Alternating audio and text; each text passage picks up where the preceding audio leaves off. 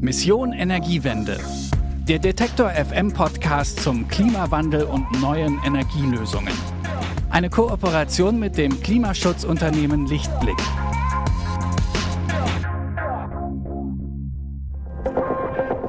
Bitte widmen Sie Ihre Aufmerksamkeit unserem Werbepartner. Warum Nudeln ohne Soße wie Strom ohne Öko sind? Beides ist ziemlich schwer zu schlucken. Das eine für uns als Menschen, das andere fürs Klima. Deswegen gibt es bei Lichtblick 100% Ökostrom mit flexibler Laufzeit und bis zu 24 Monaten Preisgarantie, je nachdem, was euch wichtig ist. Klimaneutral wird so zum neuen Normal. Nachhaltigkeit heißt im ursprünglichen Sinne nur so viel nehmen, wie nachwächst. Den Begriff beanspruchen Forstleute oft und gern für sich, denn sie haben ihn erfunden, heißt es. Ganz herzlich willkommen zu Mission Energiewende. Ich bin Ina Lebetjew und spreche für diese Folge auf der Frankfurter Buchmesse mit Peter Wohleben. Er ist Waldliebhaber, Förster, vielfacher Buchautor und sein neuestes Werk heißt Der lange Atem der Bäume. Mit ihm spreche ich jetzt über nichts Geringeres als die Frage, wie der Wald uns retten kann. Erstmal hallo, Herr Wohleben. Schön, dass Sie Zeit sich genommen haben für uns. Danke für die Einladung. Wie Bäume lernen, mit dem Klimawandel umzugehen und warum der Wald uns retten wird, wenn wir es zulassen, lautet der Untertitel Ihres Buches.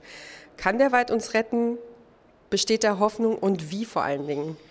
Also der Wald rettet natürlich nicht uns, sondern sich. Also Bäume können nicht laufen, das ist eine Binsenweisheit. Äh, die müssen Jahrhunderte am selben Fleck stehen und auch natürliche Klimaschwankungen abfedern können. Also natürlich nicht so ein Blödsinn, den wir jetzt veranstalten, aber die können grundsätzlich damit umgehen, weil sie eben nicht weglaufen können, machen die Folgendes, sie manipulieren einfach ihre Umwelt. Das machen die schon seit Hunderten von Millionen Jahren. Zum Beispiel, indem sie sich runterkühlen, wenn es zu heiß wird, durch Schwitzen, machen wir ja auch. Nur eine Buche schwitzt ein bisschen mehr zum Beispiel. Die haut am Tag 500 Liter Wasser raus. Riecht aber auch besser als bei uns. und äh, über solchen Wäldern, wenn das große intakte Laubwälder sind mit alten Bäumen, regnet es auch signifikant mehr. Also sie machen es kühler und die lassen es mehr regnen. Und das ist ja genau das, was wir auch möchten für die Zukunft. Nicht so äh, heiße Sommertage, nicht so lange Dürren. Das machen Bäume auch, einfach weil sie es selber auch nicht mögen.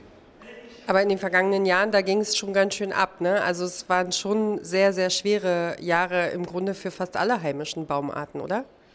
Naja, muss man sagen. Ähm, also in den vergangenen Jahren haben wir vor allem eins gesehen, Plantagensterben. Also wenn man Bäume anbaut wie Getreide, übrigens das ist die Nachhaltigkeit, die berühmte forstliche, die hat äh, davon abgesehen auch der Bergbau erfunden. Also ja, das ist ja wie immer, ne? man schreibt sich gerne andere Sachen auf die Fahnen, die gut klingen.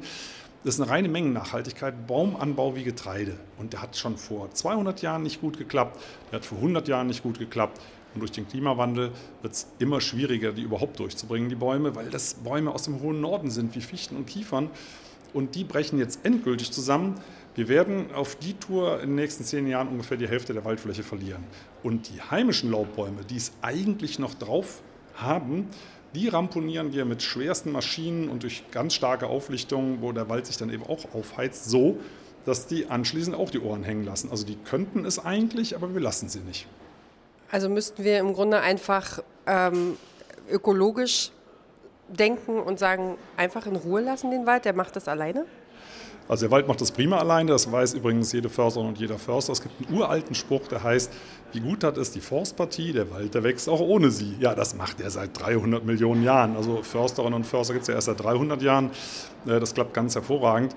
Die Frage wäre nur, wo holen wir denn dann das Holz her? Also wir müssen Holzverbrauch definitiv deutlich reduzieren. Wir sollten die Wälder so natürlich wie möglich selber machen lassen, weil das können sie nun mal am besten. Und dann kann man hier und da auch vorsichtig mal ähm, einen Stamm ernten, aber eben ganz anders, als das heute passiert. Also äh, ist im Grunde das Problem des Waldes der ganze Überfluss, in dem wir leben wollen und glauben zu müssen. Also das Problem ist beides. Das ist äh, die starke Holznutzung. Wir verbrauchen aktuell in Deutschland 120 Millionen Kubikmeter und 60 Millionen können nur geerntet werden. Äh, das ist das eine, also wir übernutzen die Wälder massiv. Und das zweite ist, wir halten Bäume wie in der Massentierhaltung, nur für Bäume. Also eine Art, ein Alter, in Monokulturen, maschinell beerntet. Äh, das sind schwache äh, Wesen, die einfach bei der kleinsten Sommerhitze schon ausfallen. Sie sind ja auch selber Förster, also diese diese Weisheit, wir, wir sind die nachhaltigste Branche der Welt, würden Sie nicht so recht unterschreiben, diese Selbstwahrnehmung der Försterei? Also die Forstwirtschaft ist ungefähr so nachhaltig und umweltfreundlich wie der Braunkohletagebau. Äh, auch im Braunkohletagebau arbeiten keine bösen Menschen und im Wald natürlich auch nicht. Aber für die Natur ist das überhaupt nicht gut. Also nur mal ein Beispiel. Von Natur aus würden unsere Bäume 500 Jahre alt, äh, bei uns im Wald im Schnitt nur noch 78, Tendenz stark fallend. Von Natur aus hätten wir ungefähr die vierfache Biomasse und eine, eine deutlich höhere Artenvielfalt. Also wir haben grüne Wüsten geschaffen aus anfälligen Bäumen, die immer schon schwächeln und denen es jetzt endgültig an den Kragen geht. Also es ist letztendlich eine sehr konventionelle und brutale Art, ähm, Natur zu behandeln. Sie sprechen ja auch von einer sogenannten Waldlobby. Ähm, was, was muss sich ändern? Wie können wir sozusagen aus diesen grünen Wüsten wieder rausfinden? Ich glaube, wir brauchen andere gesetzliche Rahmenbedingungen. Also, dass endlich Kahlschläge verboten werden, dass endlich diese Plantagenwirtschaft aufhört. Weil worum geht es denn in Zukunft? Es geht ja gar nicht um Holz, es geht um Kühlung, es geht um Regen, es geht um Artenvielfalt. Ohne die vielen Arten werden wir nicht überleben können. Also wir können bei wärmeren Temperaturen überleben, aber ohne die Arten nicht. Und das muss in den Fokus gestellt werden. Und momentan sind es halt sehr kurzfristige wirtschaftliche Überlegungen, die diese Ökosysteme aber letztendlich genau wie am Amazonas auch immer weiter zerstören. Und da will ich gar nicht einzelnen Leuten einen Vorwurf machen. Das System ist insgesamt auf maximale Holzproduktion und möglichst billig ausgerichtet. Und das passt eben nicht zu unserem Wald. Es gibt ja diesen schönen alten Spruch, die Natur braucht den Menschen nicht, aber wir brauchen die Natur. Also es ist ja seit wir denken können im Grunde klar, wie kapieren wir denn den Ernst der Lage? Was können wir, also wenn Sie, Sie haben jetzt gerade von Politik gesprochen, aber was können denn wir anderen tun? Also wir können jeden Tag was tun. Wir können uns auf unseren Briefkasten einen Aufkleber draufkleben. Keine Werbung bitte. Das spart schon mal eine Million Bäume. Wir könnten weniger Fleisch essen. Also ich bin selber Vegetarier, zunehmend vegan unterwegs. Äh, das mögen viele Leute nicht gerne hören, aber wir haben in Deutschland fast so viel Tierfutterflächen wie Waldfläche. So, und wenn es so heiß wird und man sagt, Mensch, komm, dann, dann doch vielleicht nur noch Sonntagsfleisch und dafür wird es lokal kühler. Wir können mit neuen Wäldern, das entgegen dem globalen Trend, es lokal, und lokal meine ich nicht auf Deutschland und nicht auf ein Bundesland bezogen, sondern sogar auf eine Stadt oder sogar einzelne Straßenzüge, äh, massiv runterkühlen, die Sommertemperaturen.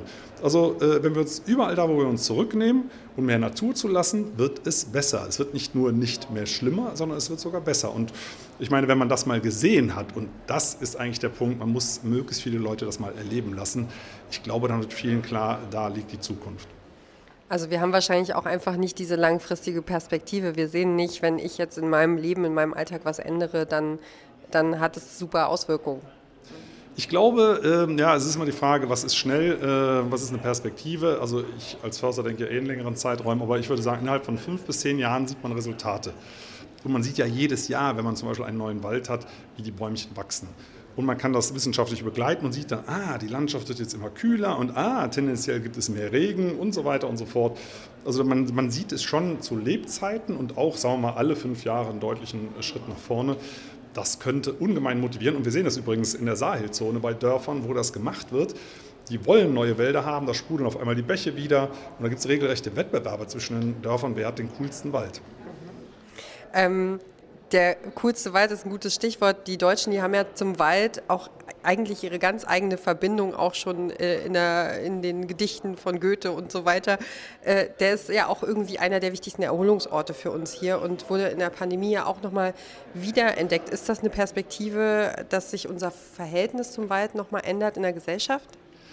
Ja, es ist auf jeden Fall eine Perspektive, dass sich unser Verhältnis zum Wald ändert. Das muss es auch und das, darin sehe ich auch meine Aufgabe, ähm, dass Wald nicht einfach nur ein Sauerstoffspender ist oder äh, Holzlieferant, sondern das ist ein Abenteuerraum. Da kann man Naturwunder erleben, da braucht man gar nicht weit zu verreisen, sondern einfach ums Eck sozusagen möglichst noch mit wilden Raubtieren, ne? Wolf, Luchs, Bär.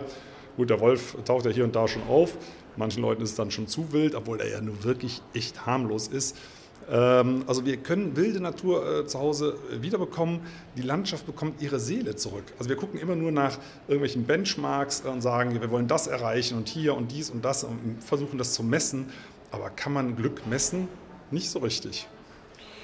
Das ist doch ein sehr, sehr schönes Schlusswort. Das sagt Peter Wohlem. Sein Buch Der lange Atem der Bäume ist ein Spiegel-Bestseller, bei Ludwig erschienen und kostet 22 Euro. Gibt es im Buchhandel des Vertrauens.